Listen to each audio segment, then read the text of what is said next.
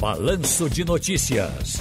Tá no seu direito. Doutor Felipe Sampaio está no seu direito. Ele é membro da Comissão de Direito Imobiliário da OAB Pernambuco, especialista em direito imobiliário e direito condominial. Tudo bem, amigo?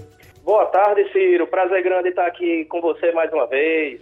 Olha, eu tenho um amigo que alugou uma casa num, num condomínio em Gravatar e até agora ele não está pagando taxa nenhuma. Posso mandar a prefeitura de lá botar ele para fora do condomínio, não?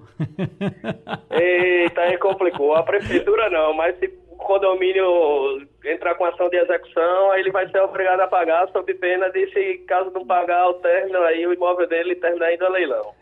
Giba, meu amigo, vamos pegar o doutor Felipe Sampaio e tirar ele dessa casa dele em Gravatar e assumir a casa em nome dele. não convida os amigos, os amigos mandam mensagem aqui pro senhor, tá vendo? taxas, taxas, quais são as taxas necessárias, né? Uh, a serem pagas à prefeitura para financiar um apartamento, doutor Felipe?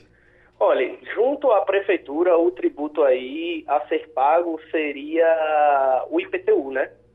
É, antes de fazer o financiamento, porque o, esses débitos ficam atrelados ao imóvel. E a partir do momento que você não paga aquele tributo e você assume aquele imóvel, você também vai assumir a, aquele débito. Então, o interessante no tocante, já que perguntou, ao tributo da prefeitura, seria o IPTU. Então, antes de fazer o financiamento, a pessoa que vai estar vendendo o imóvel deve quitar o IPTU. Muito bem, agora, sobre apartamentos comprados na planta, valores cobrados pela construtora, aí tem evolução de obra, obtenção de chaves, podem ser abatidos no financiamento? Veja só, Ciro, isso é uma questão bem, bem é, é, controversa. Veja só, é, essa taxa aí da, da, questão da obra, né, que chama também de juros de obra, ela é absolutamente legal e ela não deve ser abatida, ela não pode ser abatida aí na entrega das chaves não, entendeu? Agora, a única situação em que ela vai ser ilegal é a partir do momento que você firmou uma promessa de compra e venda para comprar aquele imóvel, o que acontece? Você vai ficar responsável em pagar essa taxa até a entrega das chaves. Se no contrato de, no contrato de, de, de, de compra e venda ele deu um prazo de 24 meses para construir a, a, obra ou de 36 meses, você vai pagar essa taxa de devolução da obra, desse imóvel que foi comprado na planta, durante exatamente este período. Se houver, se a obra não estiver pronta neste momento, ali você deve pagar de, parar de pagar a taxa de evolução da obra, tendo em vista que o imóvel que foi contratado, por que você comprou, de fato é, teve alguns problemas que você não tem nada a ver e que não deve arcar com aquelas taxas de evolução de obra depois daquele lapso temporal que foi firmado no contrato. Até porque tem muita gente que diz que é exatamente com essa. O, o, dinheiro do sinal, seja, a entrada, chave, essas coisas todas, é a grana que o construtor utiliza para começar a obra. É, então, é, quando você tira, tira o poder que o camarada tem de começar, de botar pelo menos o, o primeiro pavimento. Agora, atenção, você que está no telefone, já está liberado, já está no gancho, 34213148. Para você que mandou mensagens também no WhatsApp, uh, agora é hora do estar tá no seu direito, tá bom? Tem umas mensagens aqui que não são para o doutor Felipe Sampaio. Se você quiser quiser alguma mensagem, é só mandar 991478520 ou então no painel interativo no www.radiojornal.com.br. Aluguei uma casa. Primeiro mês, as chaves, primeiro que, que, que, tem a fiança, né? A entrada lá para ficar.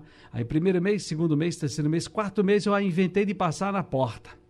Plena pandemia, Uh, e o sujeito estava lá, esticou para a garagem uma espécie de um barzinho, está servindo o almoço, e não foi para esse fim. Eu tenho medo, tem que haver uma documentação para isso, pelo menos a, a razoabilidade chama a atenção para o cadastro da prefeitura, né, o alvará na prefeitura. E outra, eu, foi uma casa que eu aluguei, eu não aluguei um ponto comercial, doutor Felipe. O que é que eu devo fazer? Exatamente, Ciro. Compreendendo a situação que as pessoas estão passando, correndo para qualquer qualquer qualquer saída. Qualquer né? saída, né? É alguma coisa, é verdade é, é, o que você, é o que você acabou de, de, de falar e exatamente é o ponto crucial dessa situação. O imóvel, a partir do momento que você aluga, ele tem uma destinação, né? O imóvel ele pode ser uma locação residencial, pode ser uma locação comercial.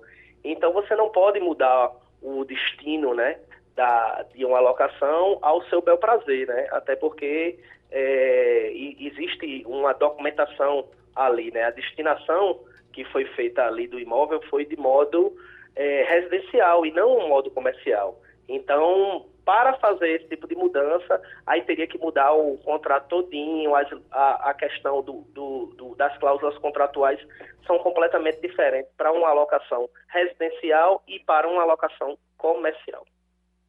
Ok, deixa eu dizer para você o seguinte: a, o nosso, a nossa querida Ana Couto, aniversário, te disse: Olha, Zelito Nunes, grande poetinha, acabou de ouvir, ficou emocionado. Meu poeta querido Zelito Nunes, um beijo para você também. Está ouvindo aqui, está no seu direito com a gente. Agora, já podemos saber quanto será o valor do condomínio antes da compra do imóvel? Aliás, hoje, tem reunião no meu condomínio. Hoje tem definição de novas regras, mas aí eu já, já posso entender e saber antecipadamente o valor de condomínio antes de comprar o imóvel, por exemplo. Se alguém estiver negociando lá fora, já pode saber, doutor Felipe?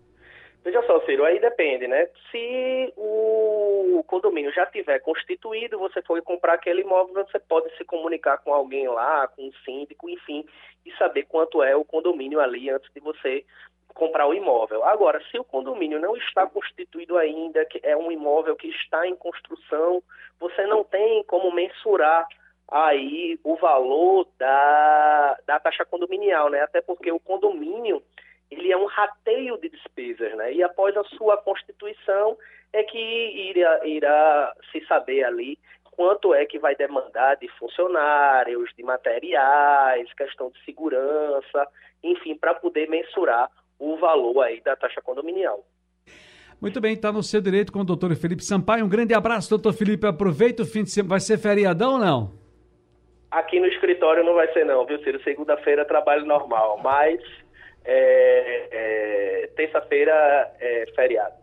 Aí tá legal. vai liberar o pessoal. Um, um abraço, abraço, grande, grande felicidades. Parabéns, tá. obrigado pela participação.